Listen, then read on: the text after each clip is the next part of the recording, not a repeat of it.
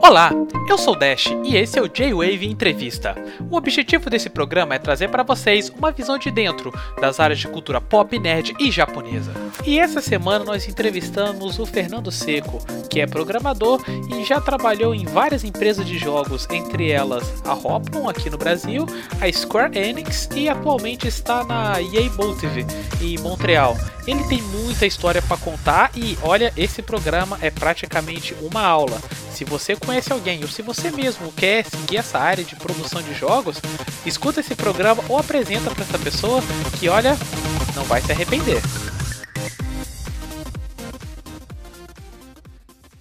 É, Fernando Seco, o pessoal conhece mais você do quem escuta o podcast ou já deve ter ouvido o Giliad em algum outro podcast falando, falando da galera que grava com ele, conhece mais você como, como Seco.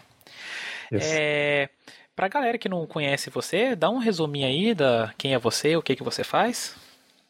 E aí, pessoal, uh, bom, primeiramente, obrigado, Josué, pela, pelo convite. Foi um prazer uh, receber e vir aqui falar com vocês. Uh, então, é, meu nome é Fernando, eu sou natural de Santa Catarina. Eu trabalho com games. Um, uh, deixa eu ver. Eu comecei a trabalhar em games em, na Hoplon em Florianópolis, um, onde eu trabalhei Taekwondo. E mais ou menos 2007 eu mudei para o Canadá, onde eu comecei a trabalhar com é, Nintendo DS, Mobile, a PS3 e trabalhei na Eidos Montreal, onde tive o prazer de trabalhar no Deus Ex Human Revolution e atualmente eu trabalho na na Bioware Motive, onde eu trabalhei no um, Dragon Age Inquisition, Mass Effect Andromeda e agora um, como a Bioware deu merge com a Motive aqui em Montreal, eu estou trabalhando num IP novo. Eu sou programador e eu trabalho com gameplay. É, tecnicamente falando, é tudo que você tem quando você usa o controle, a reação do, do personagem, animação, por exemplo, se for um jogo de tiro, é, como o, o, tiro, o efeito do tiro, sabe? Toda essa, essa parte é onde eu trabalho. Ah, sim. E diz aí, eu vi, eu sei que você curte um pouquinho da, da cultura oriental aí. Como é que você foi apresentado para essa cultura? Pois é, eu foi muito interessante que eu sempre penso como é, quando é que foi meu primeiro contato assim. É, eu acho que foi tudo graças ao Robotech ou Macross. Uh, eu lembro que eu era bastante fã de Transformers quando era criança. E, e eu cresci apaixonado pela ideia de, de robô gigante, assim, sabe? E eu lembro que teve uma época que eu tinha aula à tarde, era uma, não lembro lá de que que era, mas a Rede Globo começou a mostrar o que eles chamavam de Robotech. E eu lembro a primeira vez, assim, que, tipo, eu vi os, os F-14 se transformando em, no, no G-Walker, né, no, no, no robô, sabe? Assim, eu fiquei super maluco, assim, sabe? Eu queria, de qualquer forma, viver naquele mundo, assim, sabe? Eu queria ter meu próprio F-14, assim, sabe? O Ícaro, para mim, foi por muitos anos, assim, uma referência de, de personagem, assim, sabe? Eu achava ele muito massa, assim, de... E eu acho que a coisa que mais me, me tocou disso tudo é o fato de que foi a primeira vez que eu assisti um desenho onde você via um personagem evoluir, sabe? Uh, não sei se você lembra, mas ele, ele começa como um bobão, assim, que não sabe pilotar. E no decorrer da história ele vai se transformando num, num herói, assim, aprendendo com os erros, tipo, criando relacionamento com as pessoas e que relacionamento com o time, e o time ficando cada vez mais forte.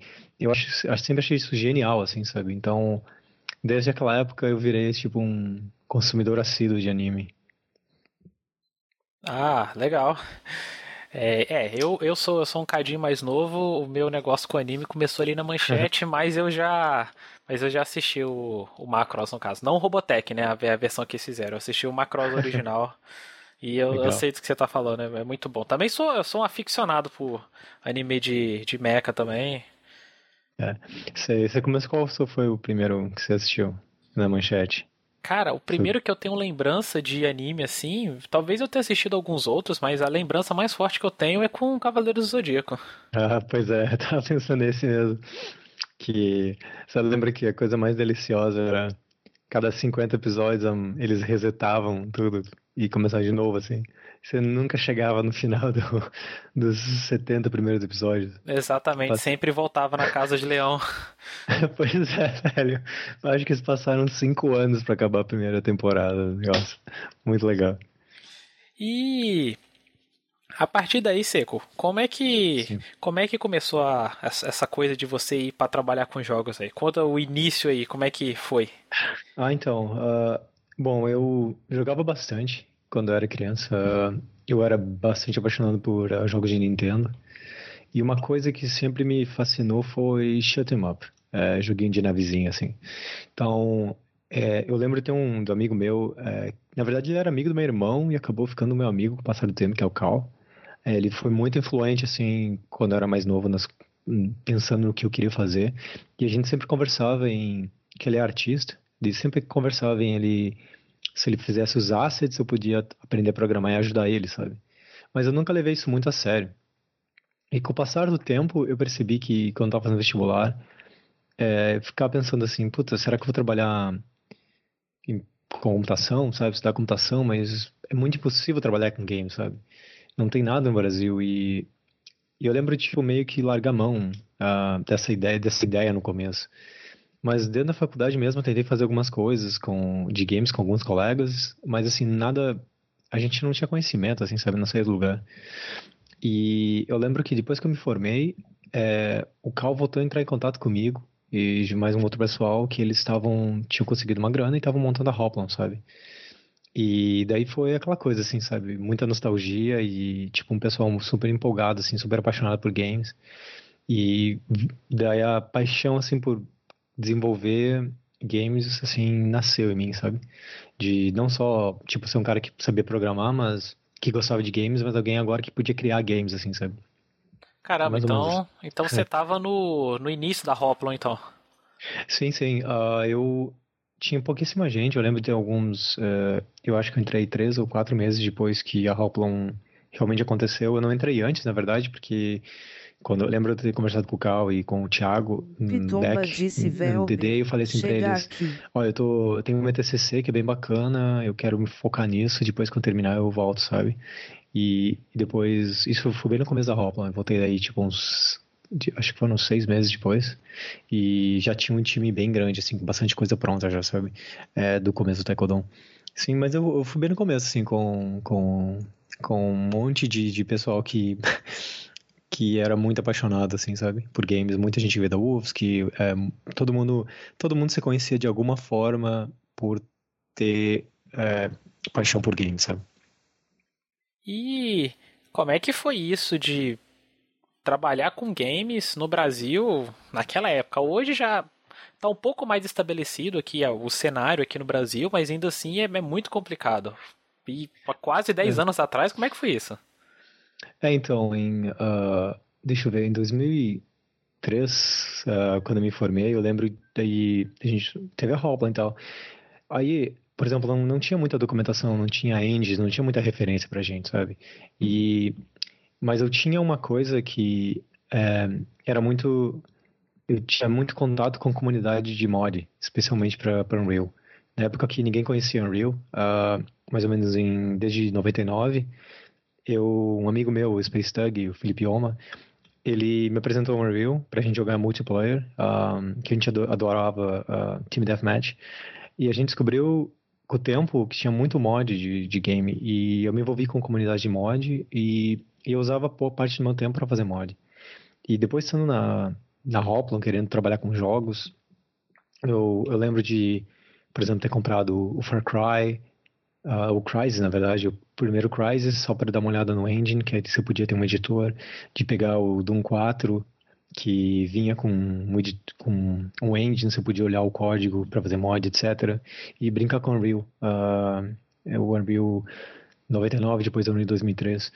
E eu gastava bastante do meu tempo em casa, assim, sabe? Uh, estudando, isso me ajudou bastante, assim, sabe? E depois disso, mais o tempo que a gente passava na roupa, assim, conversando com o pessoal, sabe? Tentando bolar as coisas e, e a gente não sabendo meio que aprendendo assim na discussão mesmo, assim, ah, como é que a gente faz isso? Daí a gente começou a descobrir alguns livros, tipo Game Programming Jams, que hoje em dia é meio irrelevante, mas na época era provavelmente a única fonte, assim, sabe, de conhecimento que imagina que tem todos esses artigos, papers, etc, que não eram tão acessíveis assim. Daí um pessoal fazia esse livro que era um compêndio assim, tipo, ah, se você quiser fazer colisão, colisão entre dois objetos, aqui tem um monte de algoritmo. Ah, se você quiser fazer uma AI, AI bem simples, aqui tem uns algoritmos, sabe? Então era muito bom para referência assim, sabe?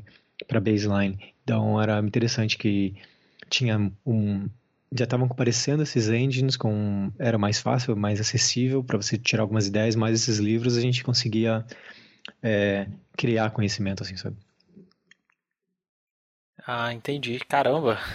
Então foi, foi muito na raça, né? O estilo bem, bem, bem brasileiro, né, velho? A gente não sabe, a gente vai fazendo as gambiarra e vai aprendendo, né? É, pois é, é assim, eu acho que no, no fundo, é, quando a gente quer alguma coisa e, e você não realmente não tem onde de buscar, você vai procurar tipo, alguma forma de aprender sobre aquilo, sabe? Eu meio que descobri onde você consegue aquele conhecimento, assim, sabe? Eu tive, eu vou dizer que eu tive muita sorte de de estar tá jogando Unreal, uh, os mods de Unreal e conversar com o pessoal que fazia e com o tempo eles dizem assim, ah, você quer tentar, você quer ajudar a gente, sabe? Daí você começa a programar, começa a ver as coisas dentro do jogo, assim, sabe? E, e também pensa, tipo, acho que 10 a 10, 12 anos atrás, uma, um pessoal conseguir realmente recursos, assim, sabe, no Brasil para faz, fazer uma empresa de jogos, assim, sabe, e, estar tá dispostos a investir, tomar o risco de criar um jogo, sabe. Eu acho que o, o time que a gente tinha no começo da Hopla era um time, assim, muito apaixonado e inspirado em games, assim, sabe? Todo mundo. Inclusive, eu lembro de estar na faculdade, um dos meus colegas, o, o Fábio Stange, ele tem uma, uma empresa de games no Brasil, no, de Florianópolis, a Pegasus. E eu lembro de a gente discutir as coisas, assim, sabe? E quando eu entrei na Hopland, ele tava lá, sabe? E a gente começou a discutir, e ele era apaixonado por física, daí ele tentava implementar as coisas do jeito de física. Então, era muito legal. Eu acho que até hoje é muito legal, na verdade. Até tem um pouco disso mesmo na, nas empresas que eu trabalho, de às vezes você entende o que você tem que fazer, mas às vezes você não sabe como você vai fazer. Então, ter pessoas assim que você possa discutir, sabe? Trocar ideia, você prototipa alguma coisa, apresenta para alguém, recebe feedback, pensa um pouco melhor como você faz aquilo. Eu acho que é, é um processo fantástico, assim, sabe? E nesse ambiente aí, o que que floresceu de lá? O que que vocês conseguiram fazer nessa época aqui, aqui no Brasil?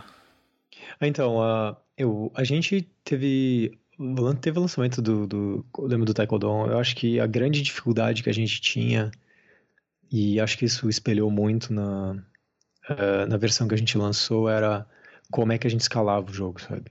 A gente não entendia muito bem em escala de jogo, no sentido de que você faz um jogo, por exemplo, para 8 contra 8, e aí você tenta escalar aquilo, por exemplo, para 32 contra 32, 64 contra 64, você descobre que o jeito que se bolou as coisas não funciona, sabe? Teria que ter uma outra mentalidade, sabe?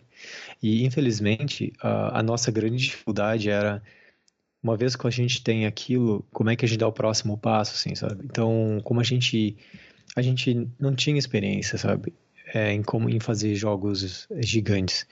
Então, é, imagino que, por exemplo, se fosse hoje, a gente pudesse começar de novo, digamos, usando Unity e fazer um jogo menor, por exemplo, ah, uma arena, sabe? 4 contra 4 na vizinha, e depois vai escalando a ideia e vai aprendendo e vai construindo em cima dessa ideia, seria muito mais fácil, sabe?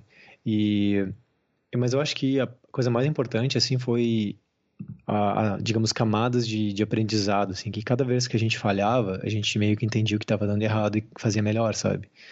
Eu lembro quando eu saí de lá, é, a gente já estava com uma versão bem interessante do jogo, é, com uma escala grande, mas, mas novamente, para quem nunca fez, digamos, um, um MMO, um jogo muito grande, fazer um, sabe?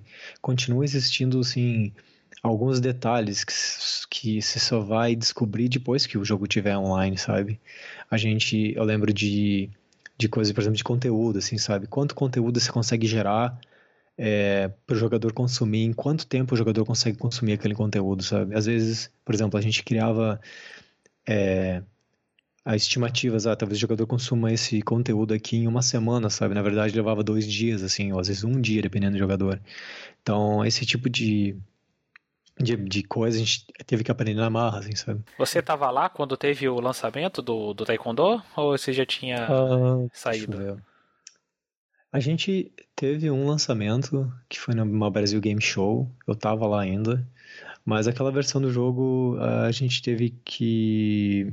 Eu não lembro o que aconteceu, eu acho que ela teve, teve algum jabu, eu não lembro exatamente, mas eu saí da Hoplon novamente em 2007 e meio, então eu sei que teve acho que mais um ano de um ano e meio de desenvolvimento, aí, mas aí eu não eu, eu sei que teve o lançamento, Taekwondo, etc, etc, depois, mas eu, eu acho que eu não tava.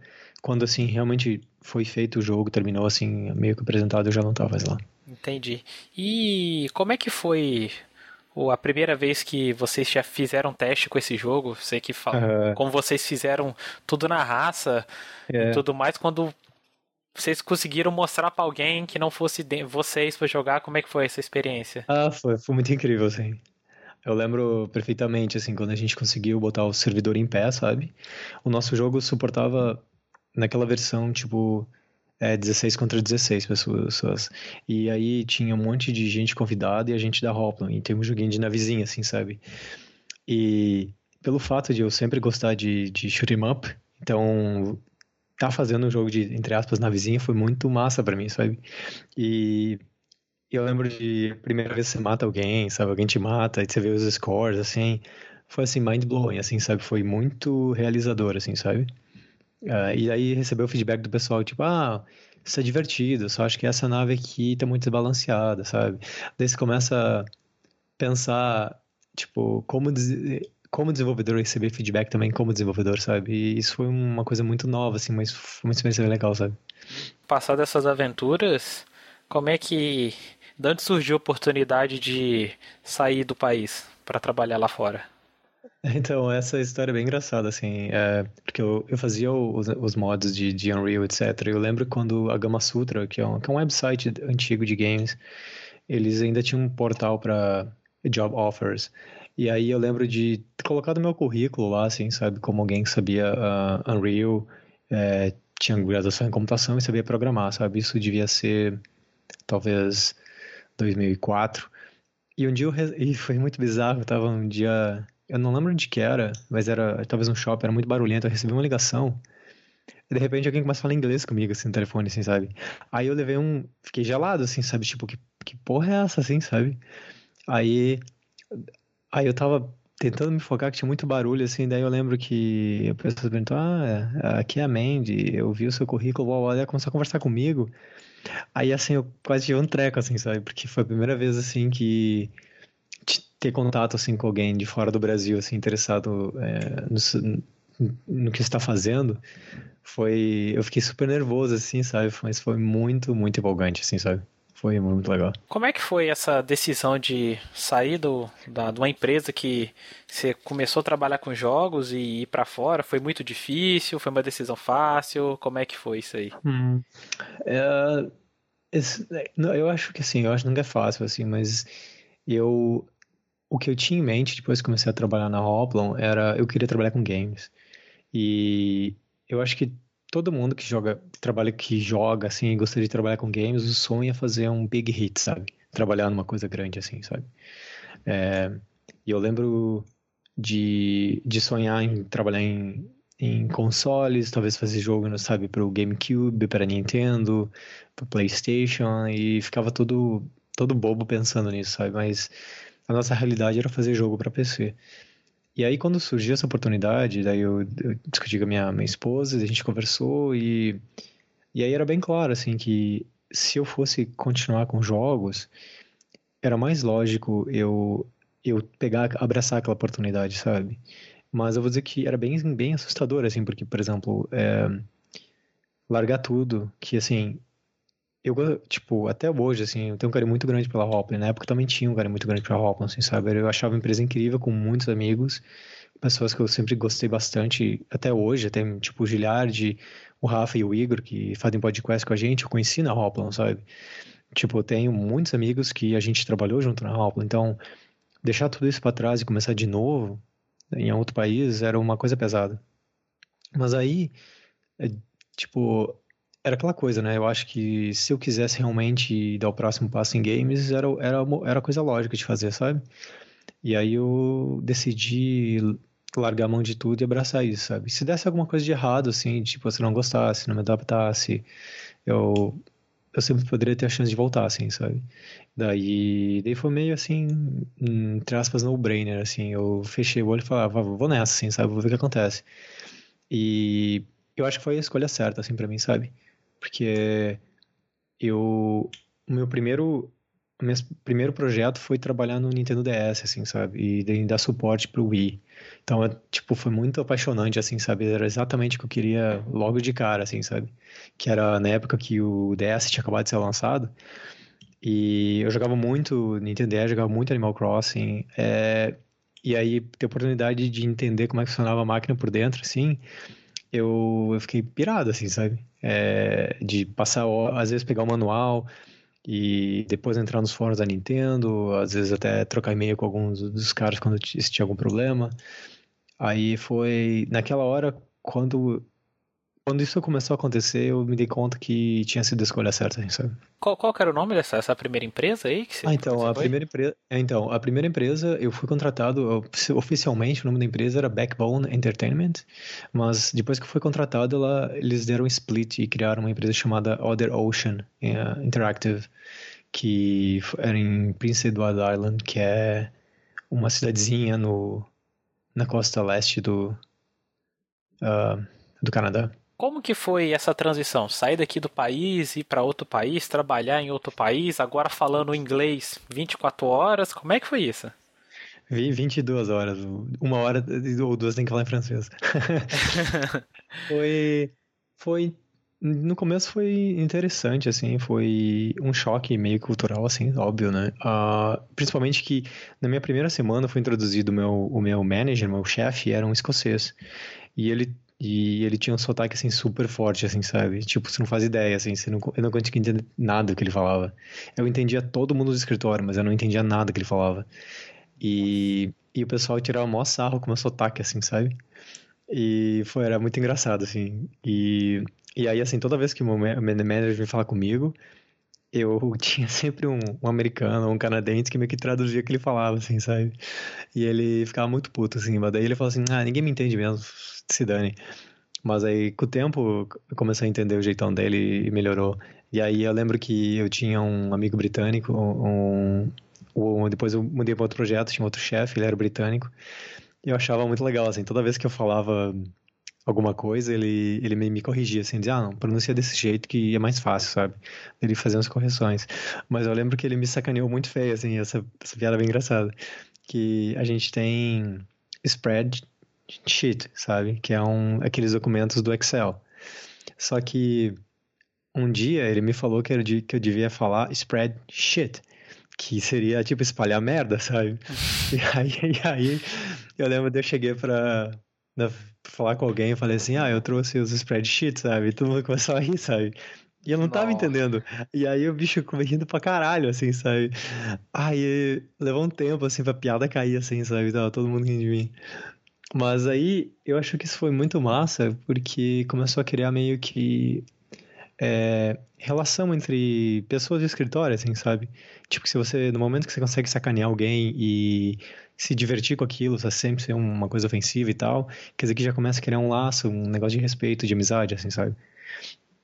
E depois daquilo foi, assim, foi, foi bem natural, assim, sabe? De, é, tipo, sempre que vem alguém, você acaba tendo aquela coisa de é, criar amizade no, escritório, porque aqui no Canadá é uma coisa bem diferente do Brasil, assim, aqui existem muitos, muitos imigrantes em todos os escritórios de games, assim, sabe?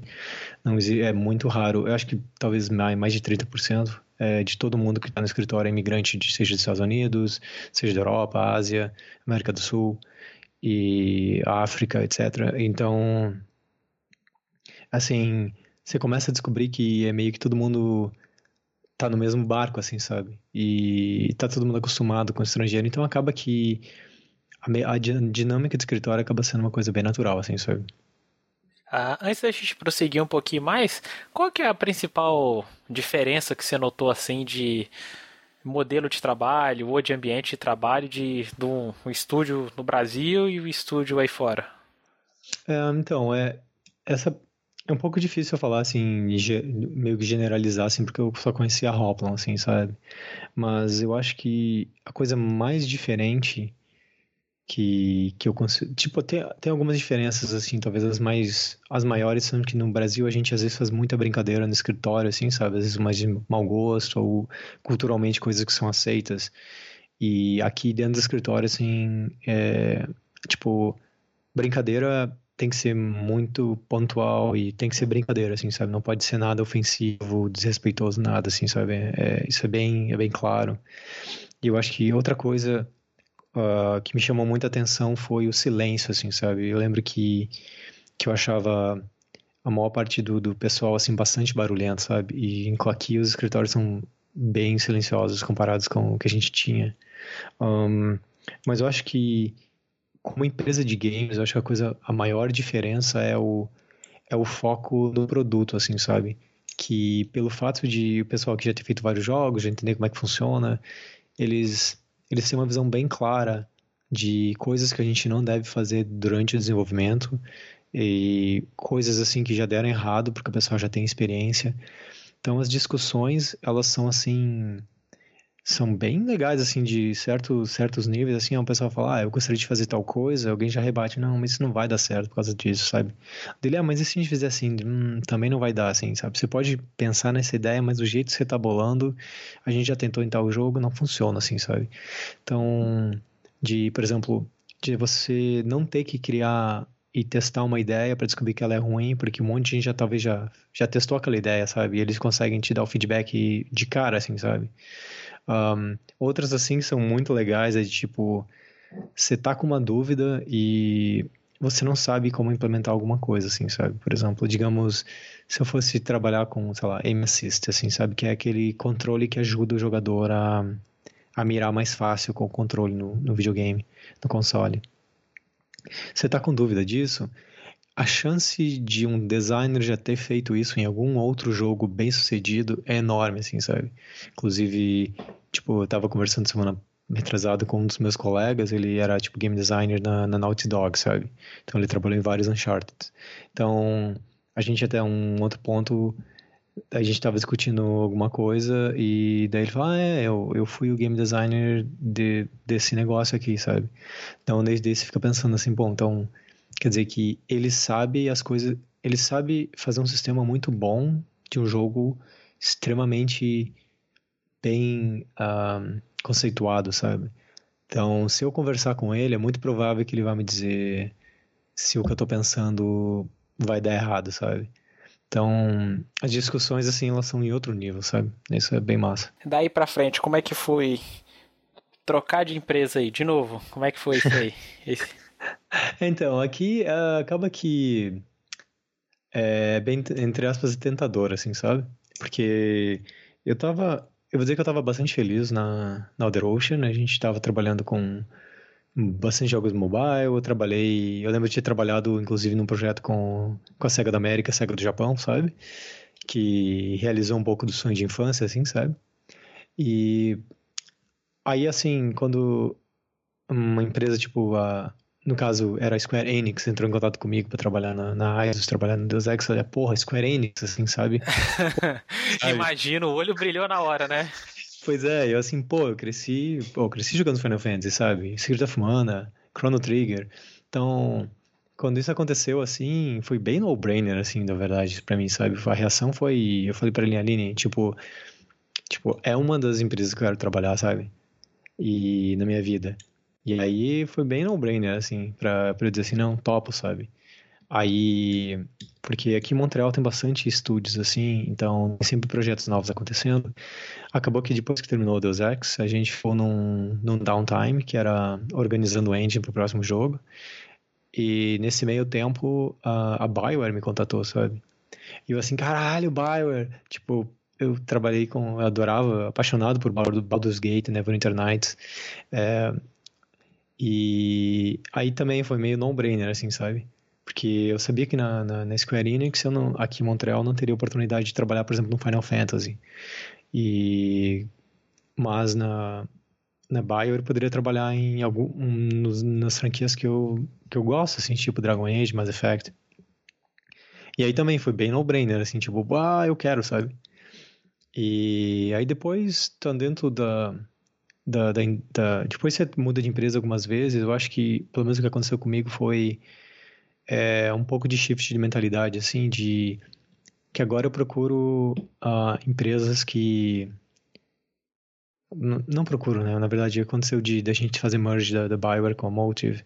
Então, no meu caso, eu, eu sou muito satisfeito da EA, assim, sabe? Depois que teve que o Andrew Wilson entrou como uh, CEO, acaba que é uma empresa uma empresa estável, que a gente trabalha com muita tecnologia. Então, a gente faz jogos assim bem, bem, um, como posso dizer, ah, putz, fugiu a, a palavra. É... Não, não vou dizer inovador. Talvez você me ajude aí, você, tem que, você vai ter que cortar. a palavra é ambiciosos. Isso. A gente faz bastante jogo ambicioso, sabe? Jogos bem ambiciosos. E porque os jogos são ambiciosos, tem que ter bastante tecnologia, sabe? Então, tem essa paixão de agora de tecnologia e game junto, sabe? Que, que eu encontrei na EA. Então, mas é bem, mas é bem louco assim, sabe? Porque sempre tem empresa abrindo aqui e ali, aqui em Montreal, que você diz, puta, que massa essa empresa, sabe? Teve um tempo atrás, quando abriu a, a Epic Games aqui em Montreal, assim, caralho, Epic, Unreal, sabe? Depois abriu Bethesda, assim, ah, Bethesda, Skyrim, sabe? Uh, Elder Scroll, Fallout. E, mas aí acaba que, que no, no meu caso, é você vai ficar velho, né? Você não tem mais o pique de ficar mudando, de querer mudar. Você quer, você quer mais, não só estabilidade, mas você quer trabalhar numa empresa que está mais alinhada com o que você espera pro, pro seu futuro, sabe? Então, no meu caso, eu, eu sou super feliz dentro da EA, sabe? Por causa disso, sabe? Bastante desafios, é, jogos bem interessantes, por exemplo. Entendo. E como é que foi trabalhar na Square aí? Que né? RPGs, Final Fantasy, Deus Ex, que infelizmente eu não, não joguei os antigos, mas sou apaixonado por essa essa história nova que eles criaram aí no Human Revolution, no Mankind Divided. Como é que foi trabalhar nisso aí? Cara, foi assim, foi genial, assim, sabe? Eu eu entrei, aí tinha um milhão, tipo, era tudo novo para mim, assim, sabe? O engine novo, as ideias novas, tinha um monte de desafio novo para mim. E mas o, o que. Daí já era um, uma, uma, um, pouco, um shift muito grande o que eu estava fazendo, porque eu estava fazendo a maior parte dos jogos na, na empresa anterior eram jogos 2D. Alguns jogos eram 3D, mas eram jogos assim, plataforma, assim, sabe? Então, e o Deus Ex era uma plataforma, tipo, meio open world, assim, com uns hubs gigantes, com um RPG no meio, quest, decisões. Desculpa. E aí, para mim, assim, caralho, que animal, sabe? E eu tava trabalhando uma parte do, do, do jogo, assim, que eu fui chamado para ajudar em gameplay, mas tinha bastante problema de UI, daí como eu tinha background UI, eles pediram se podia ajudar. Aí eu topei, sabe? Aí, um dia, foi, foi essa foi muito legal. É, eles falaram assim, ah, Fernando, tem uma ligação amanhã com o headquarters e a gente quer saber o, o status. Aí, como o producer não vai poder estar, tá, a gente quer saber se tu pode aparecer. Ah, claro, né? Eu tô de inocente, né? Cheguei de manhã cedo pra, pro call. Aí era o pessoal do Japão, sabe? Que ligou, queria saber para dar status. Aí foi muito, eu todo nervoso, assim, sabe? Pô, foi massa pra caralho, assim, dar o, conversar com o pessoal, assim, dizer como é que tá umas coisas. É, daí a gente tava planejando fazer a localização para japonês, daí na, na conversa a gente discutiu que eles iam me mandar um, a fonte é, proprietária da Square Enix. E deu assim, fiquei pensando assim, nossa, fonte proprietária da Square Enix. Aí, cara, meio-dia, tipo, chegou um e-mail, assim, sabe? Tipo, todo criptografado, cheio de password, de coisa, assim, sabe? Velho, e tipo, e, e eu não sabia que isso existia, mas a Square, na verdade, ela tem uma fonte proprietária deles, assim, que eles pediram para um daqueles cara de caligrafia japonês fazer. Então, é uma, é fonte, assim, linda, assim, sabe? Toda feita à mão, assim mesmo, depois digitalizada. E aí tive que ensinar um milhão de NDA, um monte de coisas, a fonte só podia existir no meu computador e tal. E a fonte era gigante, assim, não cabia na. tipo, dava. Quando a gente carregava, ela dava overload de memória no, no jogo. E aí foi muito interessante eu ter que jogar o, o Deus Ex em japonês a maior parte do tempo, assim, sabe? Por, uh, pra poder testar tudo isso, assim, sabe? E, mas assim, essa parte foi, bem interessante. E, mas no geral, assim, é, foi mais ou menos alinhado como tem as coisas hoje, assim, sabe? Tipo, ó, tem tinha nova tecnologia que na época eu nunca tinha trabalhado aprofundado no, Play, no PlayStation 3 ou no Xbox 360. Então, aprendendo como é que funcionavam as ferramentas, aprendendo como funcionava todo a, a parte de, de TRCs e etc. que, que são necessários assim, para que as empresas exigem de qualidade do produto e, e também tipo testar, ter o dev kit na minha mesa, assim, né? Porque foi a primeira vez que eu realmente, tipo, tinha os dois dev kit da, da, da Microsoft e da Sony na minha mesa, assim, todo empolgado, assim, todo orgulhoso, assim, sabe? Era bem engraçado. Parecia uma criança, assim, feliz da vida. Pode falar pra gente aí, é, de uma forma mais leiga, tem muita diferença entre as principais. É, tem diferença, a gente sabe que tem, mas quais que são as principais diferenças entre trabalhar com um jogo no PC, um jogo no um jogo mobile, né? Que você falou mobile portátil e em console de mesa. Ah, então, eu acho que digamos assim, o PC é o vale tudo, assim, sabe? Você tem memória infinita, espaço infinito, você tem poder de processamento quase infinito, assim, sabe? E então é muito fácil você, por exemplo, fazer um jogo ficar muito bonito, um jogo rodar com uma performance boa, assim, sabe? Por mais que o seu código seja ruim, por mais que não esteja otimizado, o PC vai, se for um PC rápido, até um meia boca, assim, ele vai dar conta, assim, sabe? Então você não tem que se preocupar tanto com, por exemplo, memória, mas no momento que você vai para um console, no, no caso, quando a gente fez jogos para o PS3, ele tinha 256 MB de memória. Então, isso, se você pensar o que isso significa, é mais ou menos assim, um, aqueles pendrive, aqueles pen disk, assim, sabe, USB que você compra no, ou ganha de, ganha de brinde, assim, todos eles 64, assim, sabe? Então, não é, não é muito menos que, que o PlayStation tinha de memória. Então, uma textura de alta qualidade ocuparia, por exemplo, talvez 12 MB, 16 MB de memória. Então, você pensar que um jogo tem talvez 10 mil texturas, assim, sabe? Não, não dá certo, assim. Então, tem todo um, um sistema de gerenciamento de recursos que a gente chama, sabe? Que é, por exemplo, quando o jogador não está vendo, é, por exemplo, você está pintando um prédio na frente do jogador. O que está atrás do jogador, a gente, a gente esconde ou a gente descarrega da memória, assim, a gente limpa, sabe? Para sobrar mais memória. E, tem também o fato de que ele tem um, uma certa atualização por causa da televisão. Então, até a mesma fonte, às vezes você tem que, dependendo da televisão que você vai rodar aquilo, é, a fonte pode ficar borrada por causa da resolução da, da, da televisão. Então, tem, tem cuidar com, com esses detalhes. E no caso do celular é bem parecido com, o de console, você tem, você tem pouca memória, você tem que saber gerenciar muito bem os recursos. Então, até às vezes você olha hoje em, em jogos de, de celular, se você comparar eles, talvez hoje eles são quase equivalentes, talvez a um jogo de, de PlayStation 2, assim, de em questão de gameplay, sabe?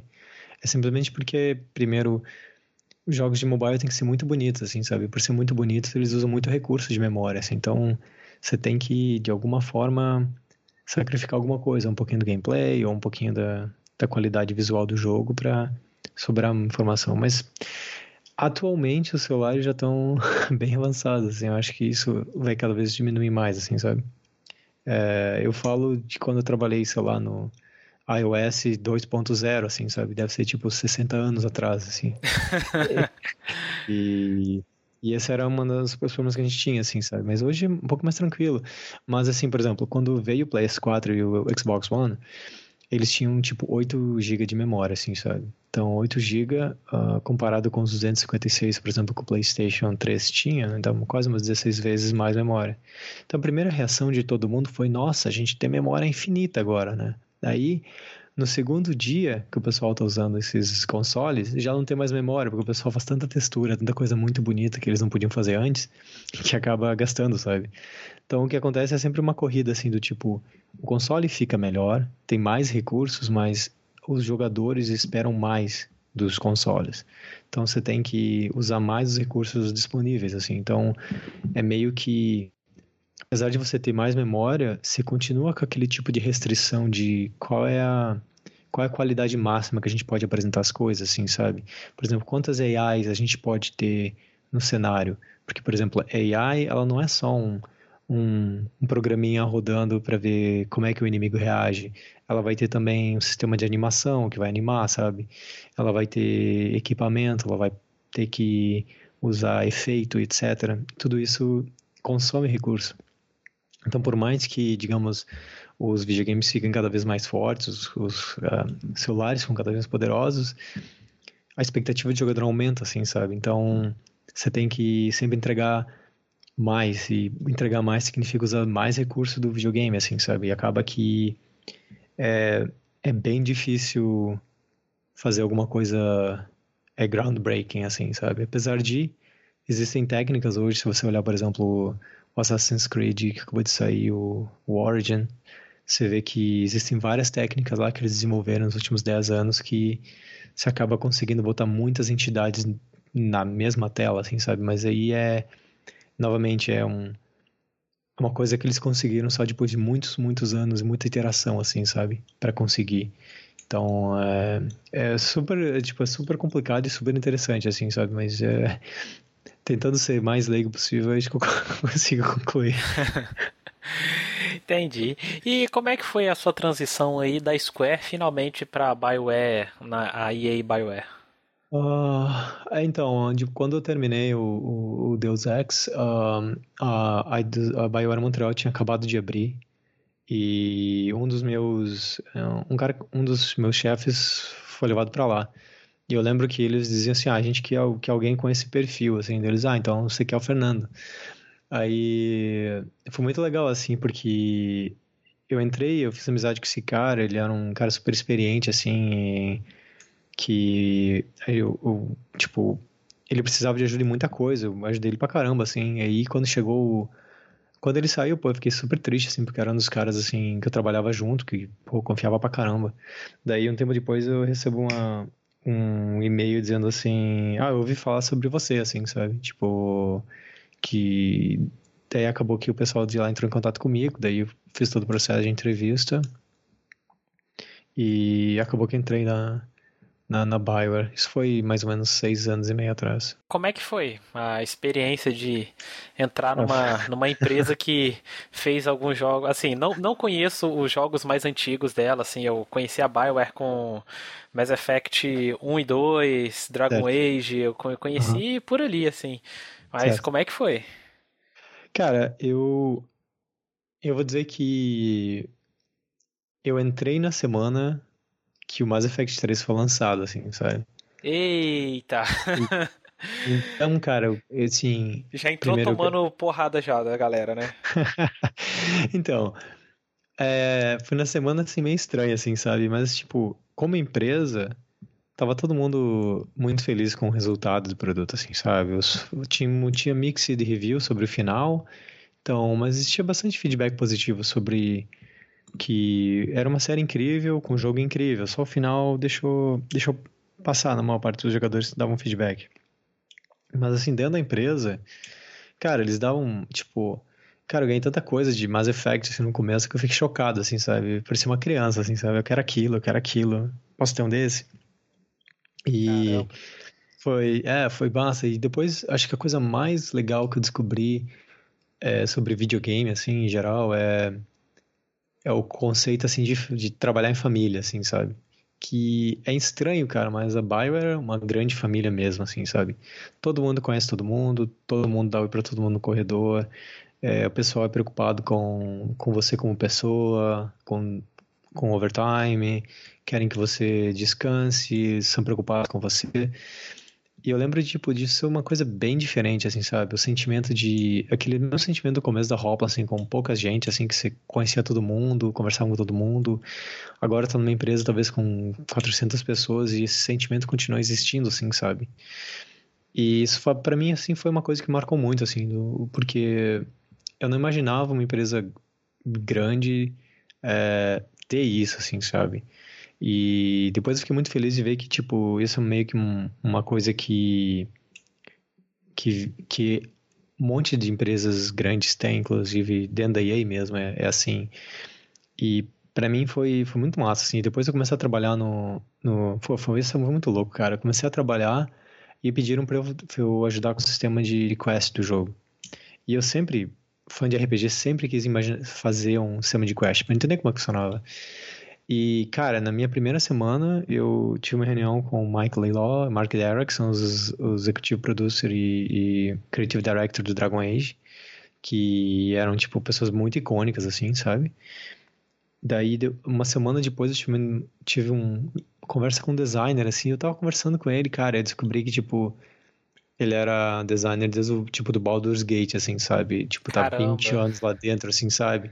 E conversando com ele, a gente conversando sobre os negócios, de repente assim, pô, você fez, você trabalhou no Neverwinter nessa parte do jogo. Eu falei, caralho, meu, amei essa parte do jogo. E a gente ficar falando sobre Neverwinter, esse tipo de coisa, assim, sabe? Bem fanboy, assim, foi, foi muito louco, assim, de, de, de passar o tempo e ver que isso virou uma coisa meio normal, assim, esse pessoal que você idealiza, é, ficava idealizando, assim, sabe, os ídolos de, de, de game, tipo, vir na sua mesa, conversar, pedir sua opinião, sabe, foi um sentimento, assim, muito louco, assim, tipo, poxa, que massa isso, sabe, tipo, eu, é uma sensação, tipo, pô, eu faço parte realmente da indústria de games mesmo agora, sabe, é, e aí depois...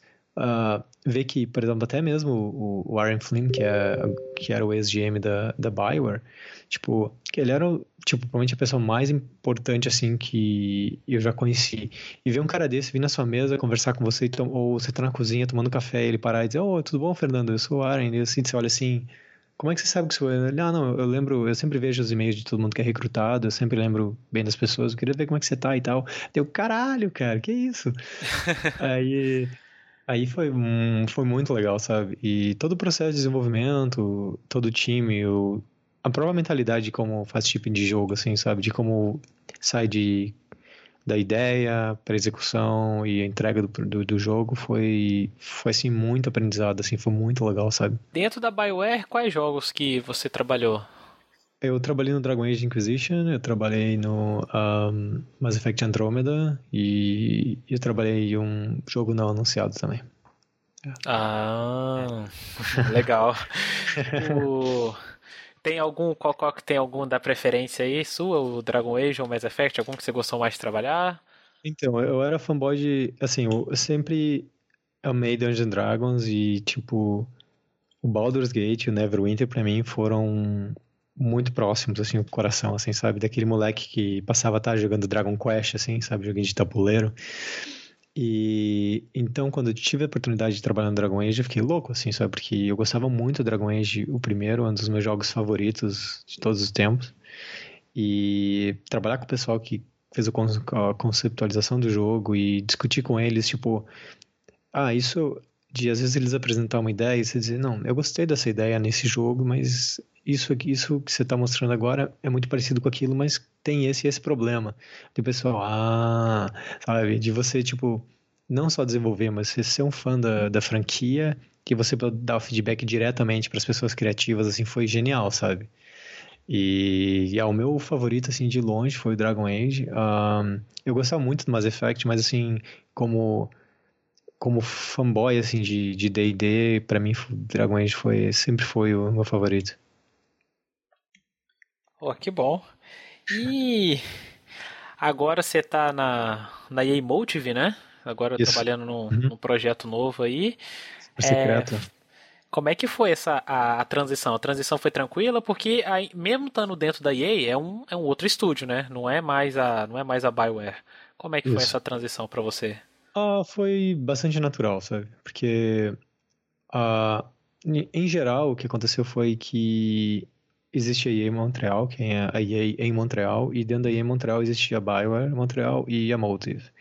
Então, quando aconteceu de, do merge dos dois estúdios, a gente teve a transferência interna, que daí a gente só, só mudou de mesa praticamente. É, e como a gente tinha acabado de entregar o Mass Effect, então a gente tem aquele downtime, assim, sabe? Que você fica é, de folga, você tira suas férias. Então, quando eu voltei, é como se eu tivesse simplesmente voltado para o mesmo escritório para trabalhar num outro projeto, assim, sabe? E aí, como quase todos os meus colegas continuam lá e agora tem mais pessoas que entraram, foi como se eu e, meus colegas começamos um projeto novo com um pessoal novo, sabe? Então, assim, no começo foi um pouco estranho, porque você não, você não tá, estava acostumado com o mesmo pessoal já faz uns seis anos. Mas logo depois você conhece o pessoal, fica tudo tranquilo. Você vê que, tipo, todo mundo tem o mesmo tipo de paixão, todo mundo é, é, é gente boa igual, sabe? Então a transição, assim, foi super tranquila, assim mesmo, assim, sabe? Foi, foi bem natural. Ah, que massa. Indo agora para para a reta final, como é que como é que você imagina daqui a um tempo aí, trabalhando ainda na BioWare, na, na EA, como é que você imagina? Como é que estão os planos? eu, eu, eu, sou muito feliz, né? Como eu falei no começo da EA, eu acho que apesar de, de um tempo atrás eu ter tido vários problemas de, de press, de, de comunidade, etc., eu acho que para quem trabalha dentro dela, você vê todas as mudanças que, por exemplo, o Andrew Wilson, o pessoal anda fazendo, é, um monte de decisões sólidas e bem conscientes, assim, sabe? Eu acho que é um, é um lugar muito bom para se trabalhar, tanto pela, por games como pela tecnologia, assim, sabe? E para mim é um, é um lugar que casa muito essa paixão, assim, tipo, que eu descobri depois de trabalhar esses anos em games que eu gosto bastante de, de tecnologia, sabe? De programar coisas novas, ver como é que funciona. E, e é interessante que quando você pode trabalhar com consoles, é, você sempre vai ter alguma coisa nova para aprender. E a cada projeto novo, por causa que a geração muda, a, a ideia do projeto muda, sempre vai ter alguma coisa nova para inventar.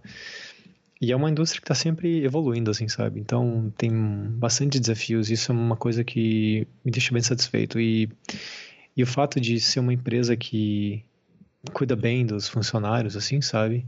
Faz com que, sabe, se sinta em casa, assim, sabe? Se, tipo, é meio que uma grande família mesmo, assim, sabe? De agora, por exemplo, vão ser, talvez, fazer seis anos que eu trabalho com algumas pessoas e eles já são, assim, realmente família, assim, sabe?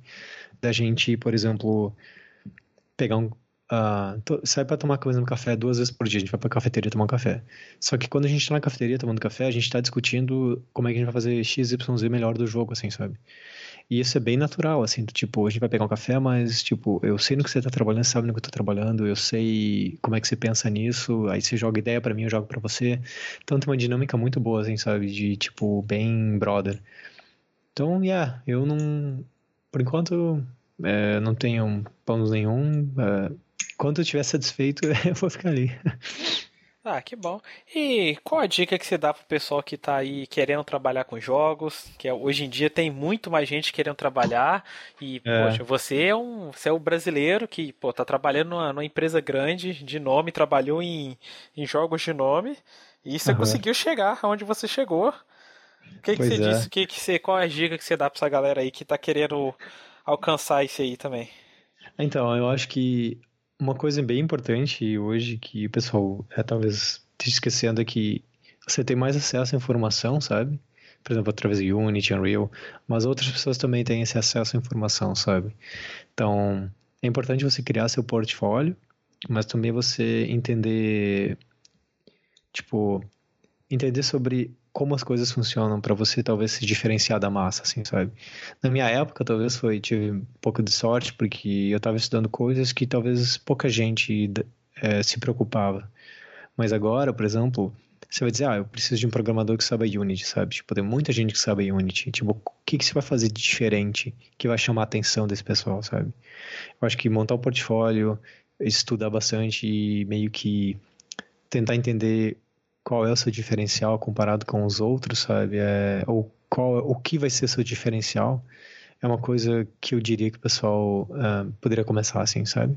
E talvez é bem difícil, essa parte é mais difícil, mas tem que acreditar que se você gosta, se você quer, infelizmente, tipo, você tem que se dedicar e acreditar, sabe? É, não é fácil porque tem muita gente querendo, então quando tem muita gente querendo alguma coisa, tipo, a oferta aumenta, assim, sabe? E as pessoas podem ser bem abusadas, de tipo, ah, tem 100 pessoas, eles vão, eles podem dizer não para 100 pessoas, até que chegar alguém que eles realmente querem, assim, porque às vezes eles não têm pressa, assim, sabe? Então você tem que estar preparado para quando a oportunidade chegar, você conseguir abocanhar ela, assim, sabe? E e tem que acreditar, assim, sabe? E, não tem jeito. E, infelizmente é fazer jogo, que é importante. Você tem que saber fazer jogo, fazer um joguinho pequeno para você, para entender como é que as coisas funcionam. E, e, repetição, treinar, sabe? Não tem jeito. Tudo, tudo que eu vi até hoje é sobre treino, sabe? Quanto mais você treinar, melhor você vai ficar. Então, quanto mais você fazer jogo, quanto mais você programar, quanto mais você fazer design de jogo, quanto mais você pintar, desenhar, escrever roteiro é, mais chance você vai ter, sabe, de ter um diferencial. É que então. É. Ó, isso não é uma receita de bolo, assim, sabe? É só, tipo, é o que eu acho que funciona, assim, sabe? Eu, tem um monte de gente que, por exemplo, no podcast, eles um, perguntam pra gente, ah, o que eu preciso fazer, sabe? Fernando, me dá a receita. Ele, eu já recebi vários e-mails, sem mentira. Tipo, Fernando, me dá a receita mágica para eu trabalhar com games, sabe? Infelizmente não existe, sabe, uma receita mágica. Existem algumas coisas que, por exemplo, tanto eu, o Giliard, o Rafa e o Igor, a gente passou que funcionou, sabe? Mas a gente, cada pessoa é diferente, assim, sabe? Mesmo nós quatro, cada um foi por uma direção completamente diferente, assim, sabe? De, de como adquirir, por exemplo, conhecimento, criar portfólio, sabe? Então, o Igor teve, teve empresa dele, o Igor, sabe, trabalhou dois, três países diferentes, assim, sabe? O Giliard teve doutorado em AI, o Rafa trabalhou em várias empresas de mobile uh, enquanto ele estava procurando a, a, empresa que ele gostaria de trabalhar. Eu fazia mod em casa, então você vê que são coisas diferentes, mas o fim era gerar conhecimento, assim, sabe? Saber como fazer as coisas. Então, não, não existe receita, assim, mas a gente sabe que se você, tipo, estudar, praticar é, e se esforçar, é, a gente sabe que essas coisas, assim, apesar de ser bem genérica a resposta, mas, sabe, um, focando em games, é, a gente sabe que deu certo pra gente, sabe? E pra galera que quiser acompanhar, acompanhar você, o seu trabalho, quais são, como é que é o, quais são os portais aí para o pessoal conseguir te seguir? É, valeu, valeu Jabá. É, então, a gente é, tem um podcast chamado uh, podquest.com.br, P-O-D-Q-U-E-S-T. Uh, .com.br, onde a gente, eu, o Gilhard e o Rafa, a gente fala sobre desenvolvimento de games em geral e dá dica, etc. Uh, é um podcast assim diferente, é um podcast mais técnico, mas se você tem interesse em saber como é funcionam jogos, se você tem interesse em saber o que acontece por trás dos bastidores, você vai ter essa informação lá. É, a gente também tem o, o, Twitter, né, que é o arroba uh, podcast, ou você pode seguir o, o senhor Gilhard Lopes, que é a nossa Xuxa, uh, que tá sempre bem ativo no Twitter aí. E, e é isso. E novamente, cara, obrigado pela, pela oportunidade. É, eu só, só esperava que você ia começar a entrevista falando em japonês comigo, já tava apavorado aqui. Ah, não, que isso. Eu que agradeço você ter aceitado aí. Eu acho que a galera deu pra. Eu, eu aprendi mais ainda já, dessa parte aí de desenvolvimento de jogos aí, apesar de eu não. Eu não ter, não ter muito talento na matemática, na programação, mas eu adoro aprender, adoro essas coisas assim, ver como é, como é que funciona. E eu acho que eu acho que o pessoal gostou também. E, de novo, te agradecer aí por ter aceitado. Valeu, e... cara. Sobre. Só, só, te interrompendo, ó, sobre você não ter aptidão, cara, é só praticar, cara. De verdade, assim. Tipo, infelizmente, quanto mais praticasse, mais conhecer, sabe? Daí, tipo. E depois que você, você passou por essa parte, assim, sabe? É só. É só colher, sabe? Então não te desanima, assim, sabe? Beleza, então. É isso então e até a próxima. Valeu, pessoal. Obrigado. Até mais.